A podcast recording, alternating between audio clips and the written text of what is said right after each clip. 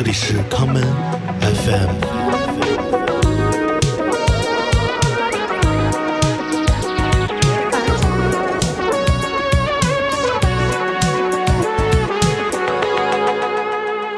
嘿，大家好，这里是康门 FM，我们回来了。嗯，之前因为上海受到了疫情的封城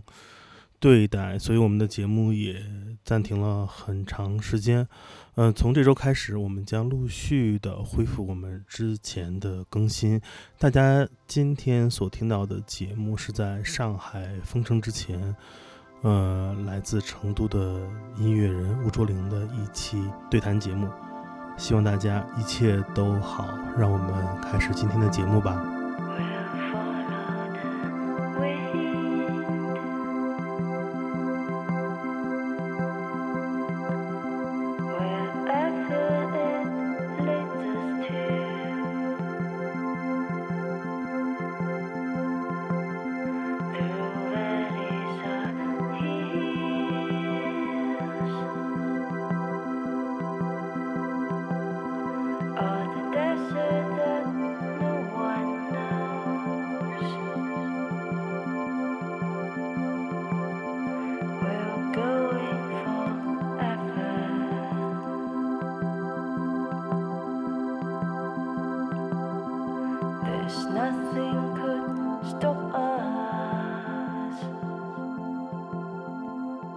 大家好，欢迎收听这一期的 Come FM，我是建崔。呃，今天来到节目中的是吴卓林，欢迎。嗯，大家好，我是吴卓林。老熟人你好。对呀、多少年都没见了。嗯，对，前呃就是这一周刚刚在上海演出，然后正好我也在上海嘛，就邀请吴卓林来录一期节目。我在去年十二月份，就是两个月前发过一朋友圈，我说二零二二年我最想采访的音乐人是吴卓林。然后当时这个朋友圈点赞只有不到五十个人，啊不到五十个人，关键是我没看到这个朋友圈。哦，是吗？哦，因为我跟你加微信那会儿，我我的那会儿微信人已经满了。对，我们互相看不见朋友圈是吗？对，微信是在后来才那个就开放了那个就是人人数上限，啊嗯，就很遗憾啊。结果幸亏你没看到，看到得多害羞啊！啊，我那我觉得五十人已经挺多了呀。因为当时我的感慨是因为那会儿正好是听了你就是前一阵儿做的一些作品，包括有有带采样、有采样元素的作品，还有看到了一些你的现场视频，就是仿佛是一个又熟悉又陌生的人重新回归到我的视野里，嗯、所以这才是引起我就是发了那样一个小感慨的原因吧。哦，原来你暗中观察了一阵哦，是，这不算暗中，都是在这公开的网络环境上。嗯嗯，先来给大家那个做一下自我介绍吧，也许很多朋友第一次听到你的名字。你让我怎么自我介绍呢？我其实也不太说得清楚，就是独立音乐人吧，正式一点的说法。嗯因为嗯、呃之前我也做过一些别的工作，在唱片公司也做过企宣啦，做过翻译，一直是自由职业者。嗯，目前做的比较多是电子音乐这方面的。其实你也也也做创作也有超过二十年了，差不多，差不多都嗯快二十年，断断续续，中间其实也有停的时候，是停更的时间。对，就是那种嗯打算放弃，哎，莫名其妙的又没有放弃。我认识吴卓莹的时候，那会儿是在北京，那个时候北京特别好玩儿，对，嗯，人好玩儿，黄金年代啊对，，那会儿吴卓林所盘踞的地点，嗯、是北京东三环附近的一条小街，那条街可有历史了。那条街是北京的那个打口文化的一个集散地，我靠，我都不知道这个。因为他家附近有一个电子市场，是那种卖什么打口唱片闻名的。然后那附近其实也是北京最早有很多涉外的那种酒吧呀这些地方。啊，这个我倒是比较清楚，对。然后如今那条街已经荒废了，那条街叫麦子店儿。然后那条街现在只有一个非常著名的地方，是一个因为贝克汉姆去过的饺子馆儿。啊，对对，这也是因为我也是离开北京很多年，当我多年之后再回去北京去那条街的时候，我发现这条街跟我们当年认识的时候已经完全不一样。哦，我都没有再去过了。我是从那个东三环吧，农展馆那个桥那儿是经过了一次，应该是去年冬天我从那儿过哈，我一下就想起了很多当时的一些事儿，一下非常感慨。是，你再往前一右转就回到了过去了。对啊，我就当时正好没有往右转，但是我的思绪已经转过去了。嗯，当时的北京其实是很多年轻的，无论是音乐人或者其他行业的创作者，都会选择前往的一个地方。而且大家其实来了北京都也也会挺挺顺利的吧。嗯、大家可以在这里，嗯，就找到自己想想做的事儿。嗯嗯，如果你是音乐人，你想做乐队、做专辑，你也可以很快的能有个有个方法能露出水面。当时人们说北京好玩儿，其实不光是人，而整个场景都还不错。对对对，嗯就是尤其像我当时去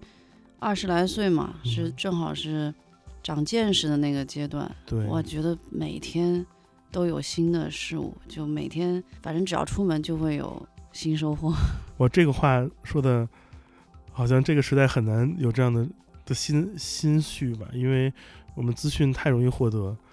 出门的动力都是一个很很难的事情。对，啊，现在每天打开手机可能会有新收获。是。现在的诱惑是每天在家看剧那么爽，干嘛要出门？对啊，尤尤其是那种比较能宅的哈，在家里各种需求都能满足的话，你没有什么出门的需求，嗯除非就是见一下朋友，见一下活人，面对面的聊几句。就带着传播病毒的风险，但这种诱惑也比通过冰冷的屏幕要更更吸引。对啊，那那个时代，你还能回忆起来都有哪些伙伴吗？在当时在北京做乐队的期间，其实挺多的乐队的朋友，那段时间反正就是经常互相都有来往的。现在倒是见的少了，因为人大了之后吧，各自的家庭啊、生活轨迹都有变化。我有这个感慨，是因为我在见你之前的几天吧，刚见过冯雷，哦，我们也是多年没见，然后嗯我们我就发现他老了，他也觉得我成熟了，我这变得也很 很夸张，就是忽然感觉说，哎，但是你会发现，很多人这么多年他容貌没有改变，状态也没有改变，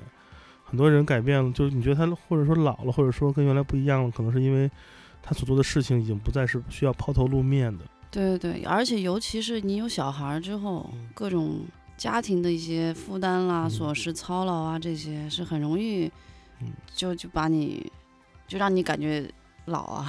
这种吧。嗯，你那会儿在北京住了多久？应该也住了四年嗯，左右。包括后来那个找做上班啊、工作那些时间。对，是我想想，零四年，对我嗯零零年去的北京，嗯零四年就离开北京去拉萨了，嗯然后又回去过一段时间，是应该是一零年，，OK，待了大半年，但那个时候感觉就已经非常不一样，嗯。就没已经没有北京之前那种好玩的那种感觉。呃，当时是在做乐队，因为其实乐队是一个怎么说是北京的硬通货货币，因为大家都有自己的乐队，乐队嗯可能是一个表达表达方法，或者无论是交流或者给到别人自己的想法。然后现在这个时代，很少有有人在真正能把一个一个乐队的方式做表达。呃，你你觉得在就是时过境迁吗？二十多二十年来，呃，这种变化是是因为什么？因为啥吗？一个是我觉得是自己的一个发展，嗯就乐队肯定在当时是特别酷的一个事情。嗯当时我们也没有其他太多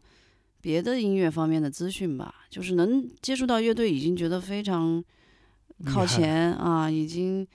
挺不得了了。然后随着你做乐队做久了，也会发现啊，音乐分支也很多。其实可能乐队并不是最适合自己，比如摇滚乐可能并不是最适合。我是以我为例哈，对，最适合我的一种音乐风格，但当时不知道还有其他的，所以你只能玩这个。然后后来发现啊，还有那么多，就尤尤其是我听到 trip hop，或者嗯听到其他的那种偏电子音乐那种，我觉得当啊，tempo 的那对，就这个好像更对我的路。嗯，这是一方面。另外就是现在摇滚乐，我觉得也不是一就慢慢也是在往下走那种感觉，它嗯不是一个最怎么说呢？不是一个生长型或者对外扩张啊、延伸这个对状态。对，因为你肯定是会跟着时代的一种一种脉动去去做自己事情。嗯而且我觉得电子乐它是特别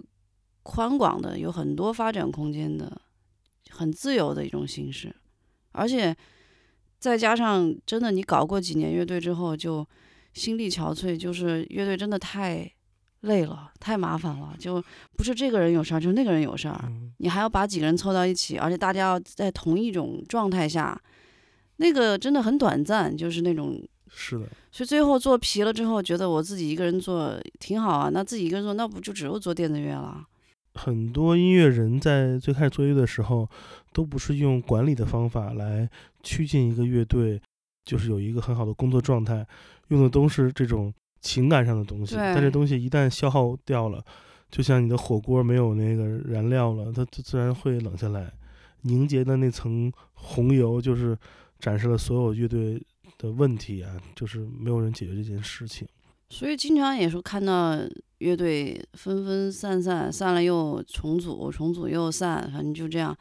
就你很难维持一个很长时间的那几个人一直在一种同一种状态中。我觉得这个是不太现实的。当年和你们乐队一起出现的很多乐队，其实时至今日，他们还在要么继续演出，要么发表作品，中间也都是就是人呃成员更换或者分分合合。我因为最近工作也是这两年带乐队，也是偶尔能跟他们就遇到，你会看到这人还是那个人，但是是就是感觉很又陌生又又奇嗯怪，因为他们嗯做音乐风格也跟你当年了解的，你当然也会跟他聊天嘛，他们说他喜欢的跟他现在做的其实也不能说是一种进步，也不能说是一种嗯、变化，就是感觉那个状态其实就是让你很觉得很不可思议。就是这种坚持，他后来就是一种职业了，他是这是他的一一项职业了。嗯就比如说做乐队，他我举例，他就是个鼓手，好，嗯那乐队就是他的类似于他的工作单位，嗯那他就得好好干下去。他自己可能喜好有些，改变，对，那他反正也不妨碍他可能可能自己做点自己的那种 solo project 或者啥。嗯，我也挺理解这种。你像我们同一期的声音碎片，嗯真的是算姊妹乐队哈，一起排练，一起差不多差不多同时创建，然后一起走过这么多年，他们还是一直坚持到现在，但是也就是只剩下吉他手、主唱两个最初的成员了。没错，音乐风格倒还算是坚持的比较嗯，一贯吧，对就从头到现在。嗯，当然他们中间肯定像吉他手李伟，我跟他很熟，他嗯也自己做过别的乐队，是，也甚至他还跟我说，哎，我们一起弄，再弄个合作一下，做点新的。就是他肯定还是有自己的想做尝试新的一种风格，但是这个乐队肯定是他的事业，他必须得坚持做下去。嗯这个就很感慨。我在厦门时候正好和和他们嗯同同一同一个拼盘演出嘛，看嗯到了，嗯、我感觉李伟那把琴 还是那他弹琴那个范儿还是 那样一下，对啊，这个人特色，对，嗯太逗了。我感觉就是很很惨，因为中国摇滚乐经历过这样一个时段，就是曾经，并不说是欣欣向荣，是因为有很多人愿意在这个在这中出现，他建立一个场景，这个场景有了，所以里面有更多人可以奉献自己的想法。而时至今日，这个场景它的边界在模糊，嗯，因为商业的引入出现了，有很多成功的模模板，很多新乐队出来一下你就觉得哎这还不错，嗯嗯。但是你觉得它的外扩就很像一个很很专业很好的乐队的一个形式出现了，嗯。而像当年你们那一代乐队出来的时候，我们对你们是什么样完全没有定义，因为看不清楚，是因为大家都是用自己的摸爬滚打、摸着石头过河的方法来尝试找到自己想要的什么，对对，这个过程很重要。现在的很多乐队由创建到出好出完作品，一年的时间其实的目标很明确。对对对，我觉得现在小孩好像都非常清楚自己的，嗯，这一步做啥，下一步做什么。我们那会儿完全就是凭着老天爷安排吧，反正或者自己再努努点儿力啊什么的。所以这个场景是一个现在场景是一个虚构的，并不存在。也许你能从地域或者时代或者厂牌儿给到大家一些这种范围，而跟当天大跟当年大家都是一个想法，都来北京，嗯，那个互相观看、了解，然后自己在寻找这个方法，其实是非常不一样的一个一个过程。各有各的，怎么说呢？优劣都有。对，但不管怎么样，我觉得现在，如果我是一个嗯十七八岁小孩儿，我觉得还是我很幸福了。真的，我想做什么就做什么。音乐方面哈，嗯，就不像那会儿资讯比较受限，是，然后，哎，主要是疫情当然是另另当别论，就是可能限制了大家更多的去交流，对外的交流，嗯。但是已经比我们那会儿真的好多了。是的，呃，我们聊聊那个你离开北京的时间吧。那个是呃零四年左右，你嗯，那会儿去了拉萨，对，嗯那会儿不是你还写了一篇 那个还广为流传的 好吧，评论，什么干嘛我去干嘛，反正我觉得都觉得你回不来了。对对对，嗯，我也没有真的没有打算要回来的，当时。其实挺突然的，其实真的现在回想，当时还挺突然的，觉得对我也不知道我当时咋了，反正就是有一种感觉是命运的召唤那种，就一门心思的，什么都可以放下，嗯，就就要去，然后拦也拦不住，然后就是有点像不到南墙不回头那种，我就非得去，就是有个答案想去找嘛。对对对，给自己一个交代。嗯，其实也酝酿了一大半年了，只是你可能表面上没看出来。我那会儿真的是各种查资料，还学藏语，还各种嗯东西该送的送，该怎么怎么，反正就是 是一直在做各种准备的。嗯，嗯，那会儿的生活怎么样的？是一个什么样的状态？就在在拉萨那边，对，边，在拉萨，其实也很挺悠闲的吧，嗯因为已经没有什么对于金钱的什么渴望了，反正还有一些积蓄，就每天都是各种玩玩玩玩到最后没钱了，哎，正好有个翻译工作找到我，就开始翻译，然后嗯，生活也很简单，每天晒太阳喝茶，嗯，了解一下他们就是尤其藏传佛教啦和当地人的一些。思维状况，就我很想知道他们是怎么一群人，他们在嗯就是怎么生活的，在想什么。其实我肯定目标还是要去找那个地下世界，嗯但是你还是得去，你要先跟当地人就了解他们的，就是跟他们混熟一点，进入，对对对，嗯进入到那种状态里面，然后嗯，找各种机会去各个地方啦。先是第一年就是到处去转，各个角落，什么西藏的，反正东南西北都去。第二年也干点零工，然后在拉萨。嗯，第三年其实就是应该有大半年，我因为我中间回了趟北京，嗯就正好去看了一些演出，大为震撼。就已经两年多没有看过任何演出大，家都那么牛逼了，现在，对，就是我还看的是那个什么一个英国乐队在在糖果的一个演出，当时我真的疯了，就当场我就哭了。我说嗯天呐，这个我怎么会放弃音乐呢？就是真的大为震撼。所以在拉萨生活的过程中，音乐在你生活中就只是播放，它是一个存在，没有任何做音乐的过程。没有没有，就完嗯全琴都没有摸，就手上茧全部掉光了，然后哦我都根本就不想碰这个东西。但我听也听不到啥，就都是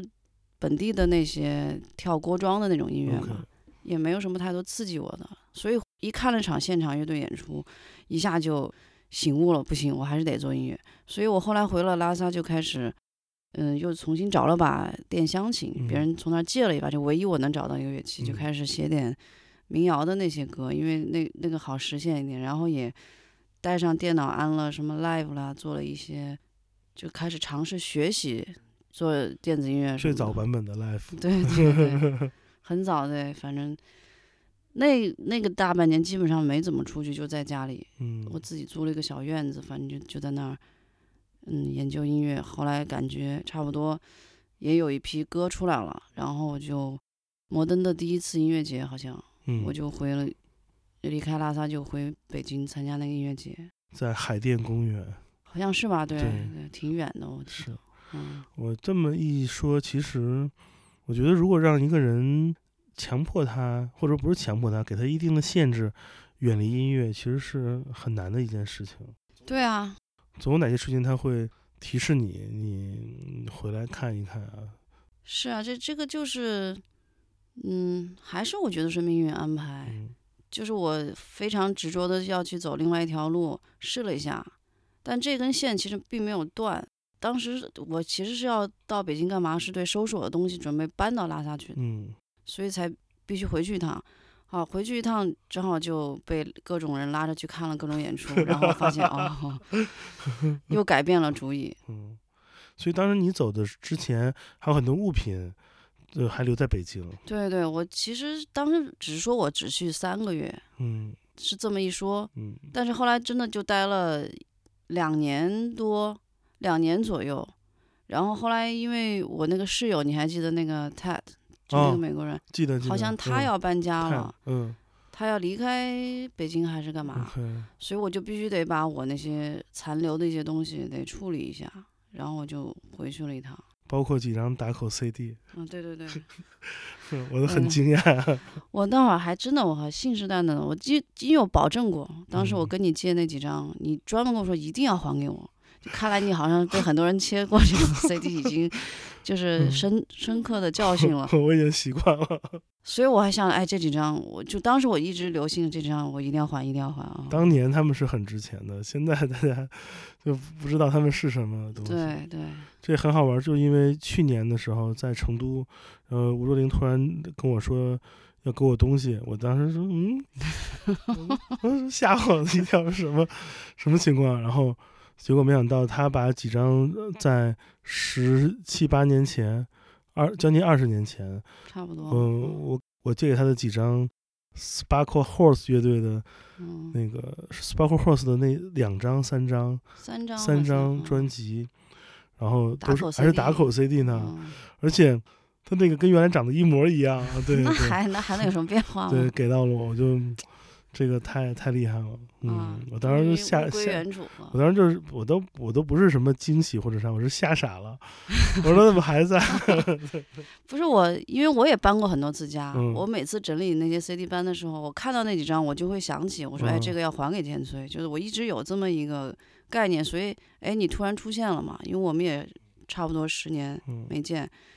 正好在成都，然后抓住这个机会还给他。我家里有一个角落有一个那个小的帆布袋儿，里面装着大概十几张 CD。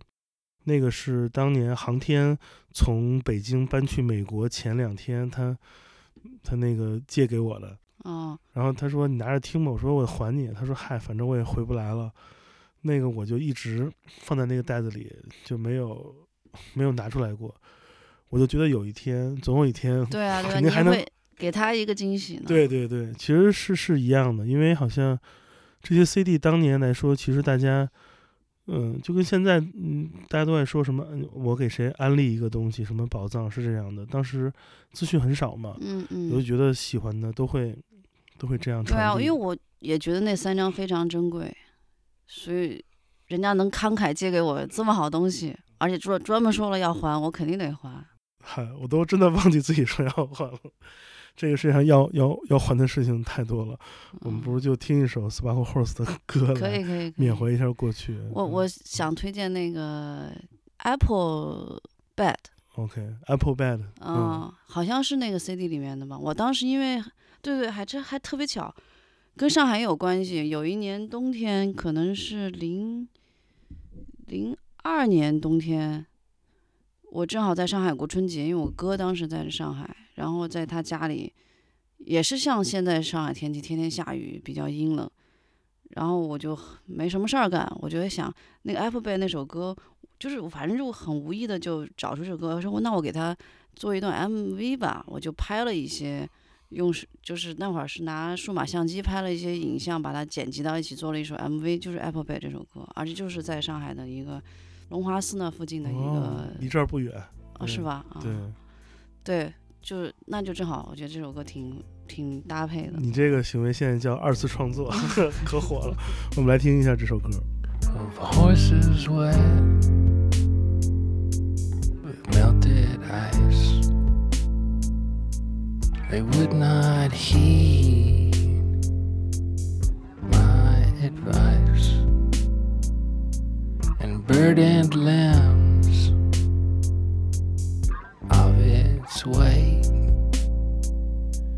to break and rot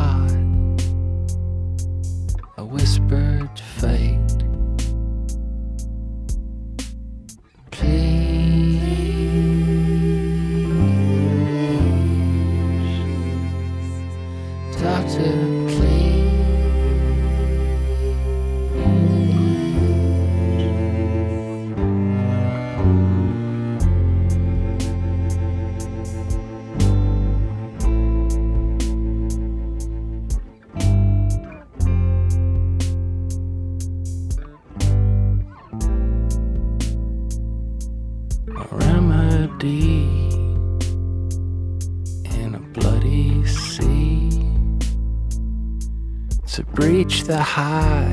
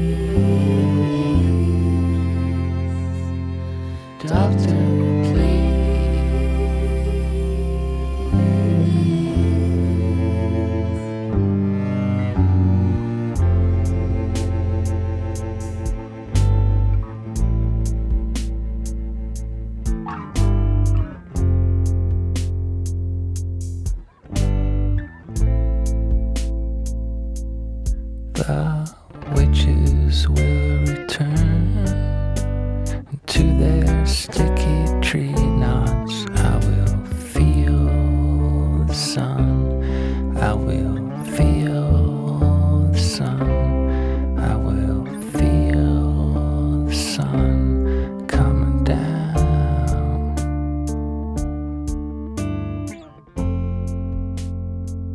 我们刚才听了一首歌回来了，其实在这过程中发生了很多事情。对，历史大发现。就是在我那个家家里录录音嘛，然后正好是在那个我放 CD 那个那个书房，然后吴卓林发现，在那个 就他右手十五厘米的距离，发现了一张来自于二零零零年，呃，准确说应该是一九九九至二零零零年期间，他的第一支乐队的小样儿，对，收录在《地下成都》一个合集，合集第一张合集。当年这张唱片是呃刻录光碟，然后里面的内容是用就 A 四打印纸打印的，完了，完了他的那个小样的录音的设备是借来的随身随听，身听，然后这张这张唱片至今至少有二十二年的时间，然后我们当时觉得，就是他就在这张 CD 就在我的那个书架的随便的一个角落，因为我、嗯你也看到了，我从来不会整理，因为 没法整理。对，就特别巧，我正好就坐在他旁边。对，在就是 CD 堆里，我也没有没有想过这件事，因为你们乐队星期三旅行的应该在那个角，因为我知道大概嗯摩登的或者什么我都会放那边，嗯，但这个我真没想到它插这个是我第一插在这儿。支乐队，就是校园乐队吧，要要说这名字吗？大家回去就挖那个黑历史。就向日葵，对，但这首歌那个应该网上没有了。应该没有，但好像反正摩登天空杂志啊，嗯有一期收过我们的一个，也是这首《Behind You》吗？有点像是这个。有可能就是这个，这张 CD 刻录光盘已经二十年了，我不保证它还能听。嗯。我回头试试光驱，把这首歌导出来。对对对，你可以放节目里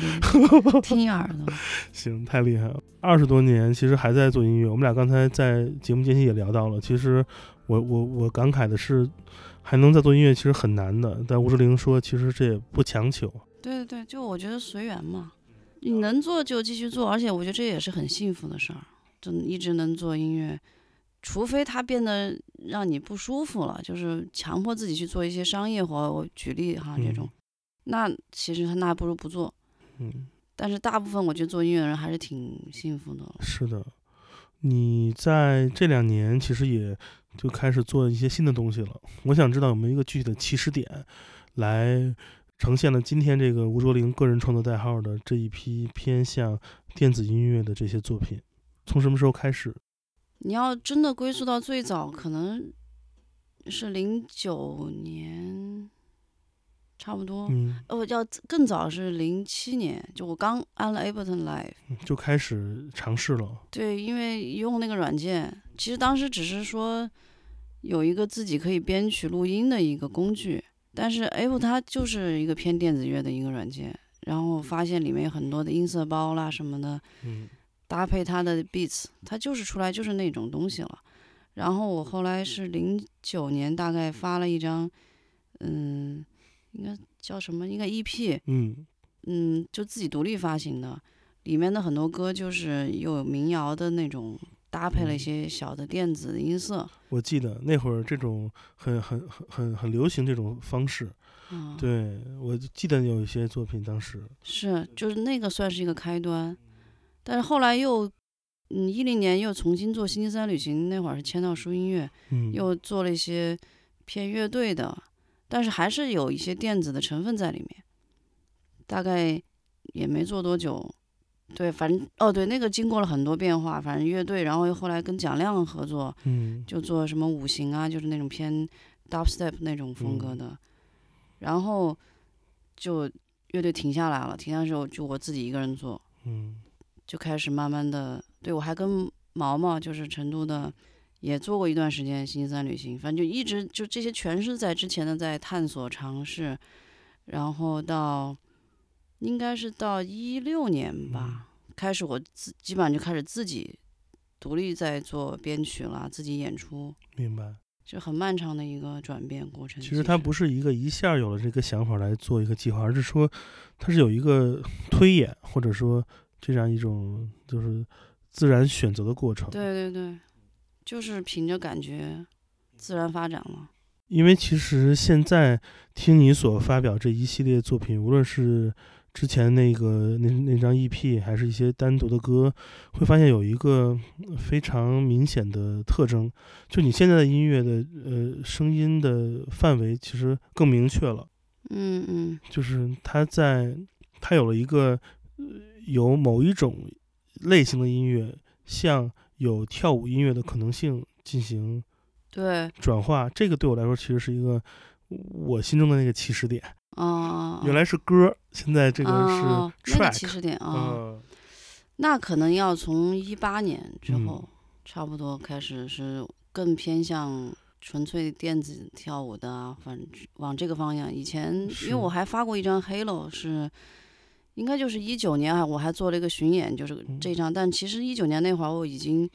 有很多歌不是像那个专辑里面，那个专辑里嗯。面还是歌，就是你说的，歌，嗯嗯，它的整个编曲啊、结构啊，包括还有一些唱啊，都还是那一套。嗯然后一八年之后，其实做了很多，也就是更纯粹的电子乐的那种。嗯，但是我还是想融一些，嗯，环境的声音啦，各种采样啊在里面。它也不是那种，我我不知道该怎么形容不是那种他们叫硬锤的。啊。我觉得我 想做更有机一点吧。OK，对，有机这个词用的很好，因为嗯，它无论是其实有机是两方面吧。你说到的那些来自自然环境，或者你去做田野录音的采样，嗯是一种社社会学层面的有机，它是发生于人的社会生活中、生产生活中的一些呃自然流露的一些痕声音痕迹。嗯另外一种有机其实是你对于音色选择而带来的判断了，因为你当时做过呃 dubstep，你知道呃很多音色，有些音音乐的音乐风格，它的音色的形成是为了区分非原声乐器，它为了做一些这种呃远离真实的这种效果。而现在你的很多音乐中，你的音色其实它们都还挺 organic 的啊，对。对，所以这对我来说，这种有机是两方面的，一个是具象的这些声音的使用，另外一个就是对于具体的一些节奏乐器或者其他乐器的音色的选择，其实它是在有机这个这个领域中的。对，我一直有这样的一个观念，我觉得电子乐其实它不是很人性化，它最开始的时候，像比如说那个 Craftwork 他们做的那种，它就是要非人，对它就是要朝那个方向。嗯。但是到一个极端之后又不太舒服了。反正我自己是更喜欢都有一点，就是我们试用的是鼓机啦，比如说它出来的声音它就是那样，但是你可以让它更人性化一点，让它多一些随机的呀、轻重的变化啦。包括为什么我经常就是喜欢我演演 live set，我就可以现场去根据我自己的情绪去做一些调整，对，嗯就让一个不是很有机的东西变得更有机一嗯点，就多一点的这种结合。因为很多时候，呃，人们会把电子音乐和跳舞音乐作为一种描述的方法来去阐释，或者说去试图去告诉别人某一些音乐是什么样子的。嗯嗯而实际上，跳舞音乐跟电子音乐，它们是不同的维度在描述同一个事物。电子音乐可能是它的创作方法，嗯，而舞曲音乐这个说法是它的使用方法，对对吧？就是，就跟举个例子吧，我们大家感冒了，去去看医生看病，医生给你开的处方那个药，呃，电子音乐是他那个化学工程师的那个描述，你吃到的，比如说那个什么厄贝沙坦、前列塞隆片，嗯 是一个你不知道什么东西，其实就是一种化学成分加利尿剂成分的东西。那它的有一个有一个医医医药的这个这个商品名称，可能嗯叫什么艾瑞斯什么等等，嗯嗯就跟康泰克是吧？其实你说这些都是都是一个一个 formula。那其实电子音乐就是这个制作方法，而它的商品名称就是它用途可能就是电是跳舞音乐。对，所以对于你来说，其实你是试图在呃你的工作方法中找到一个东西，它不是人们常规意义上理解的一种某一种形式的声儿声音特征，而是要有一种你自己喜欢的。你觉得这一点跟你自己曾经做过很多年音乐创作者，这个 singer songwriter 做乐队这方面有关吗？肯定是有关系呀。我觉得就是你之前的你一步步塑造成现在的你这个样子，嗯，而且我真的其实没有在做的时候没有想过我要做什么样子，反正就是我怎么样我听着喜欢我就就朝那个方向去做了。嗯就首先我自己得满意，就是我自己的觉得啊很嗨，可以够了。当然也会怀一些目的性，就比如说我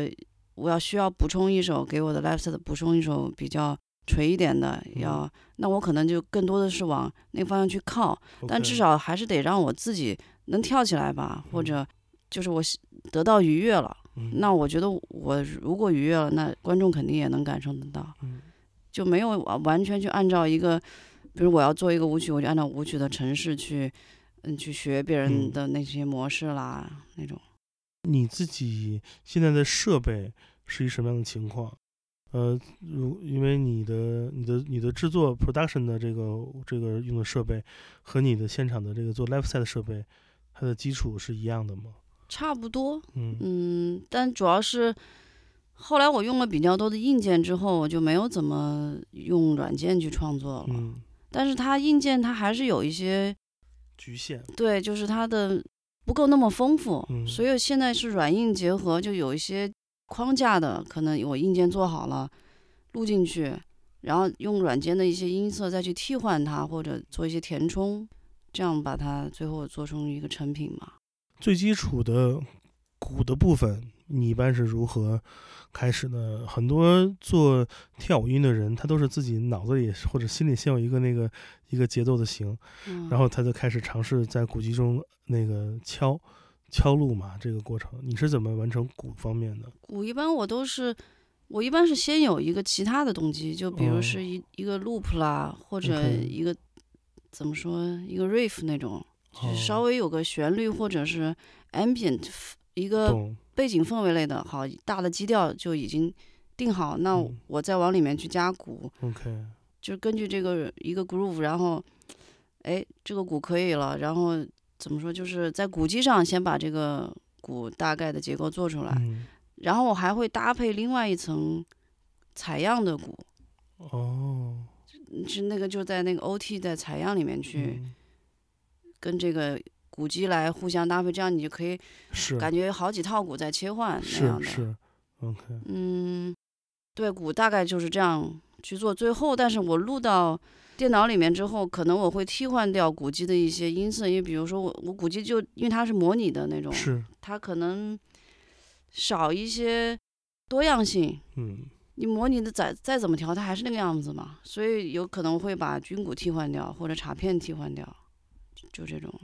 我问这个问题是因为我很好奇，就在节奏类型上，你的个人偏好跟喜好，因为实际上在基础的节奏中，其实，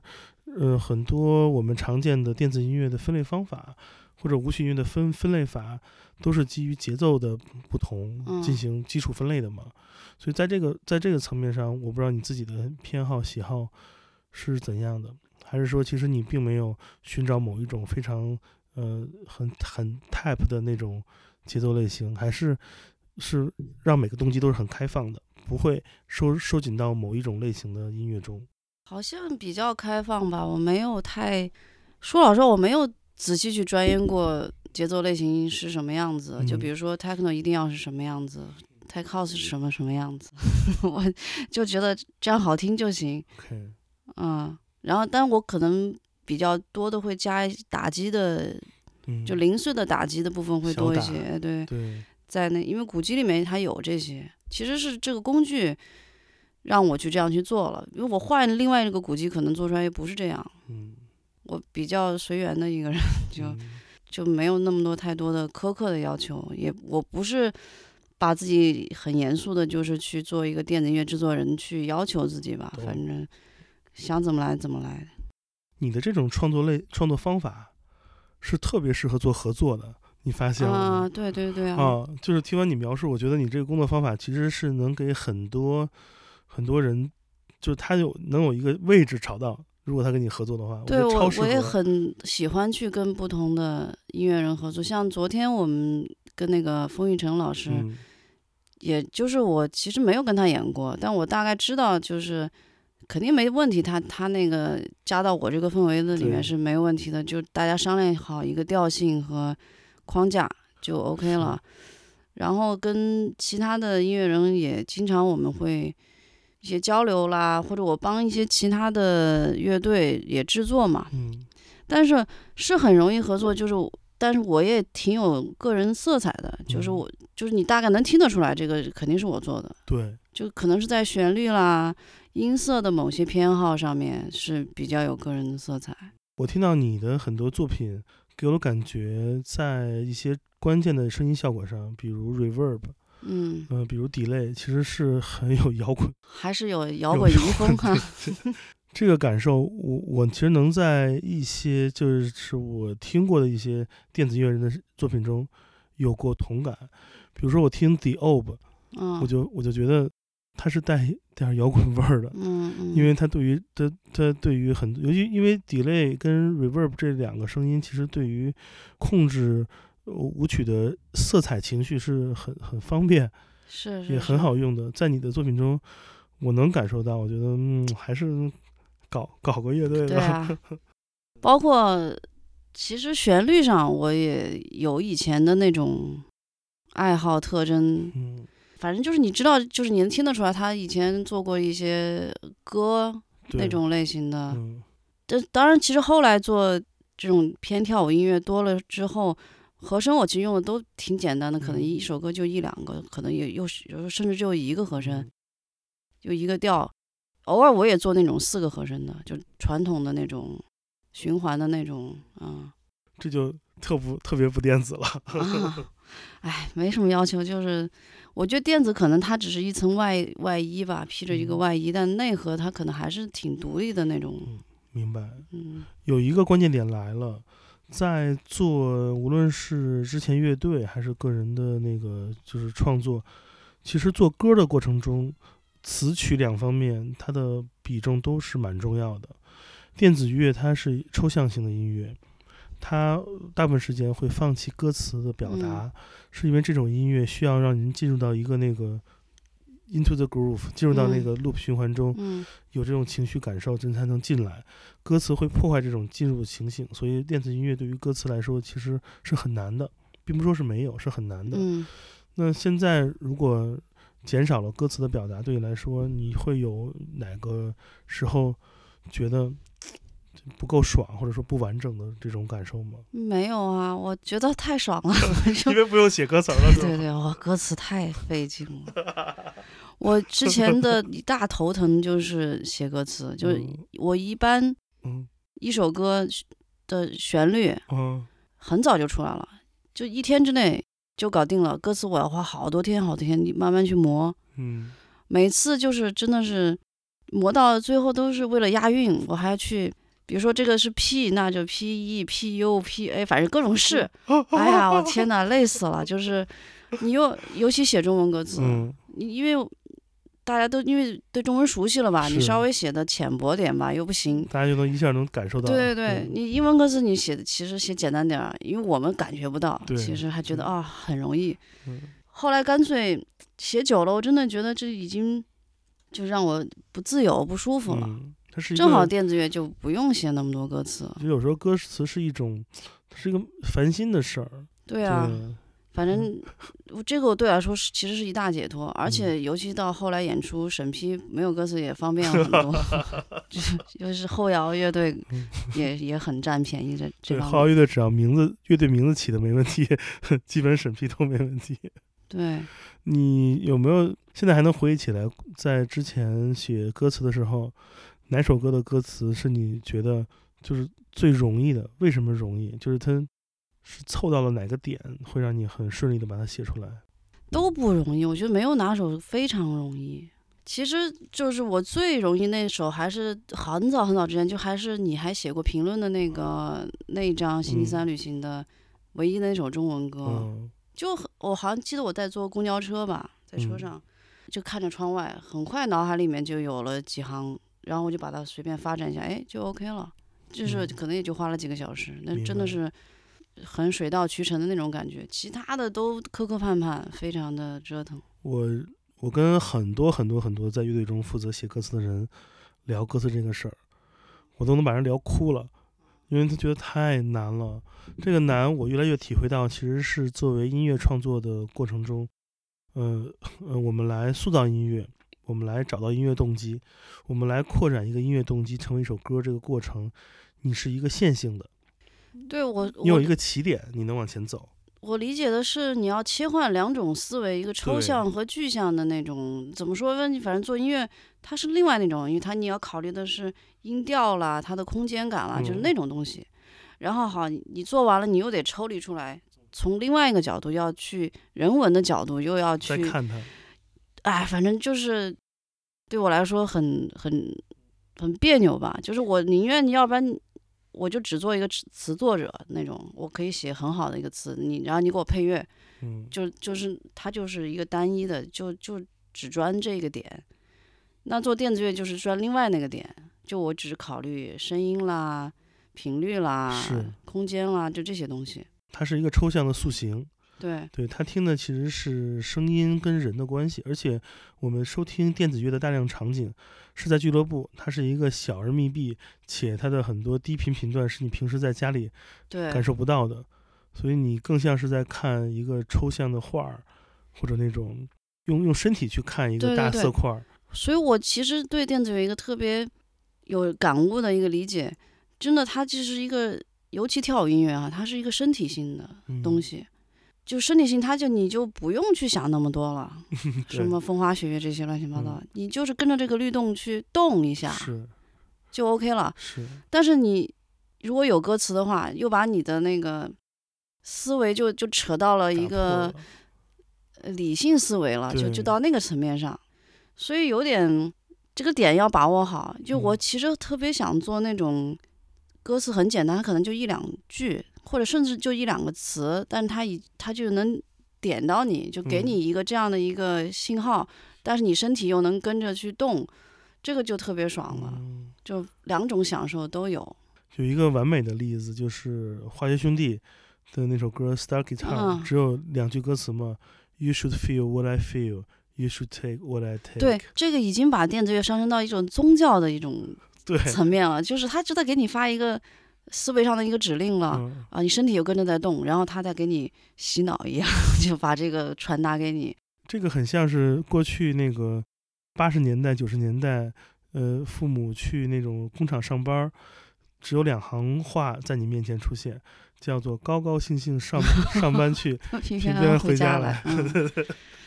对，就是是这样的。对啊，对啊，电子乐真的往嗯后发展，嗯我觉得可以到一个宗教层面的。甚至我嗯看过之嗯前谁反正说说 techno 就是一个宗教，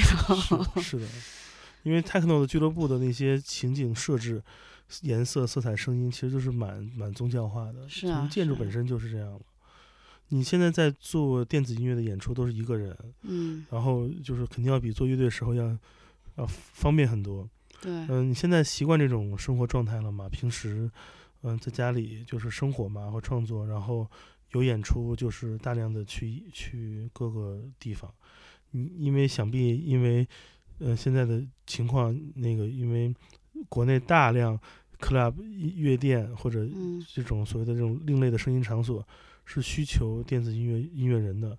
你已经去了，应该去遍了国内所有的这些 club 了？没有去所有，但是嗯也大部分也去过了。嗯，嗯，你你感受这个场景现在什么样子？因为你所面对这些跳舞的人，这些都不算是观众吧，摇滚乐嗯是观众，这个嗯应该就是这些来来的人，他们嗯什么样的人？他们都是二十出头的小伙子、小姑娘。我一个挺大的感触就是还是缺乏引导吧，就就是我觉得可能稀疏平常的，我说他们会说啊太好听了啊什么什么，这多好啊，这多多纯 哎纯洁啊！就是有时候我又觉得感觉有点不配那种，因为我觉得真的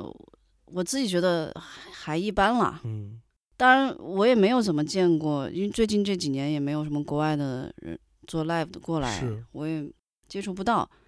但我觉得肯定是有比我做的很好的，嗯但是就你能感觉到他们可能没有怎么听到太多这种好一点的或者有点质量的嗯，电子乐吧，明白。所以我觉得正好我就可以多一点的去普及啊，把这个审美给传播出去啦。嗯这个还是一个挺有一个社会正面意义的那种。然后呢，就是真的就是那种你给他什么，就是你你看你给给跳舞的人什么样的能量，就是他们可能比较多的听到一些。嗯，放的很垂的那种，一百四左右的那种，他就觉得这个已经一百四已经温柔锤了。啊，温柔垂。但我觉得已经已经够了，我都没有做到一百四，我最快也一百三十四，还没到哦一百四。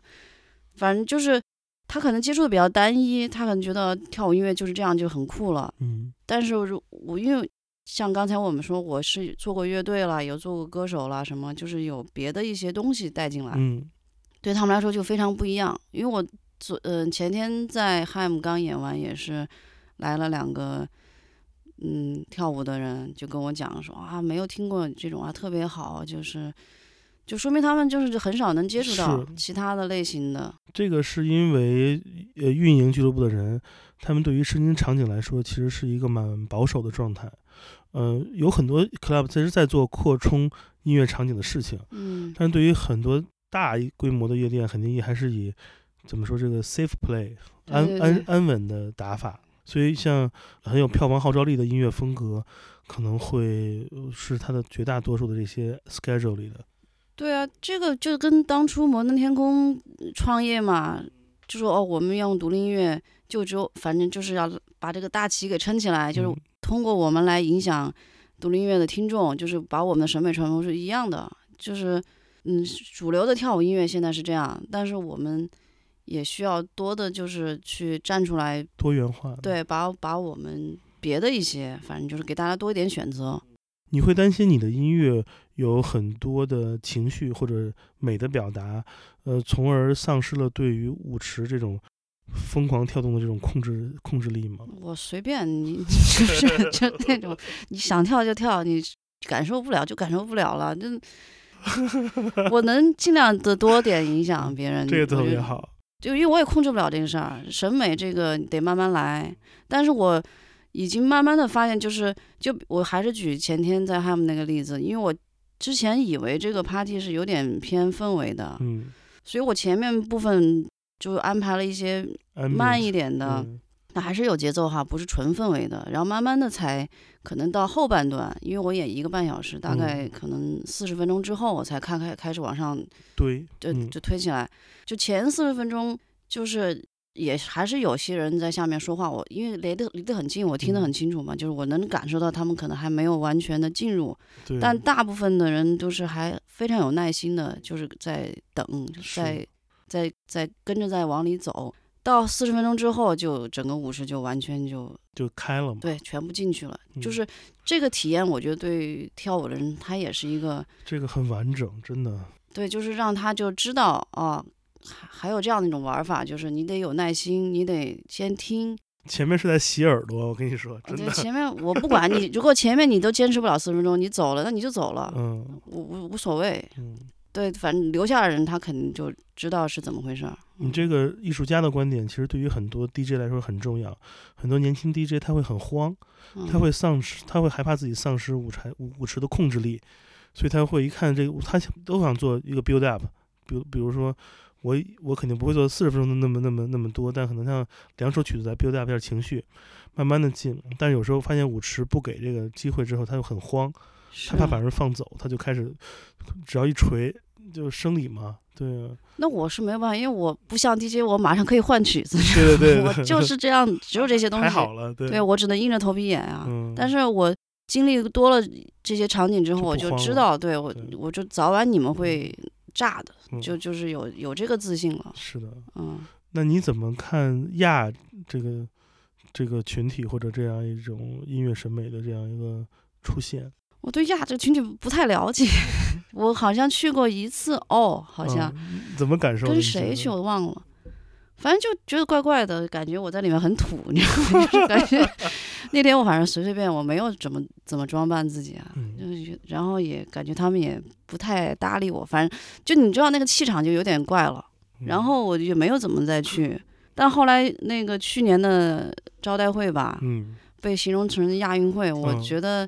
有点过了，好像有点过了，还好，对，嗯，没有那么的亚吧，反正我对亚也也不排斥，嗯但是我确实也不了解嗯，这个群体。明白。我特别想听听你的这个观点，尤其肯定会很有意思。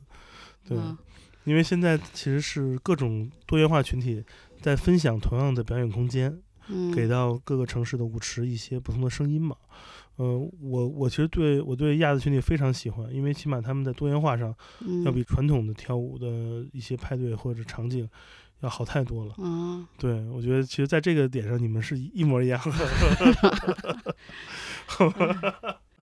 行，那个呃，我们也聊的差不多了，那个这期节目大概就是这样。嗯然后其实马上在你们听到这期节目的这个时间，吴卓林的最新专辑也应该已经差不多可以面试了。希望是的，啊如果不出意外，吴卓林的新专辑上线，希望大家去收听。嗯，我们可以在节目的最后选一首歌来放，可以可以，先先露一首出去也行，嗯，放到今天节目的最后。呃，也非常感谢大家收听这一期的 Come FM 节目。呃，如果大家对我们的节目有兴趣、喜欢的话，欢迎添加我的个人微信，也就是剑崔的汉语拼音全拼，我会把你拉到我们的听友群里。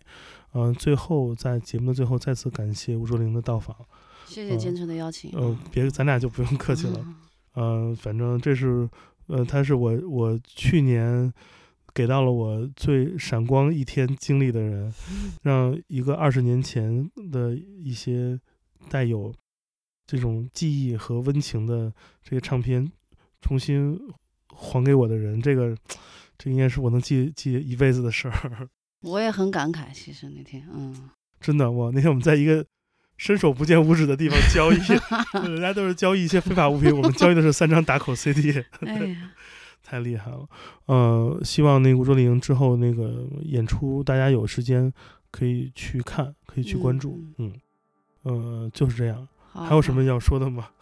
暂时没有，大家都健康吧，祝大家都健康、平安，嗯，嗯。嗯，好的。扛过这个艰难的时刻，对，那个春天就在眼前，马上就开始。嗯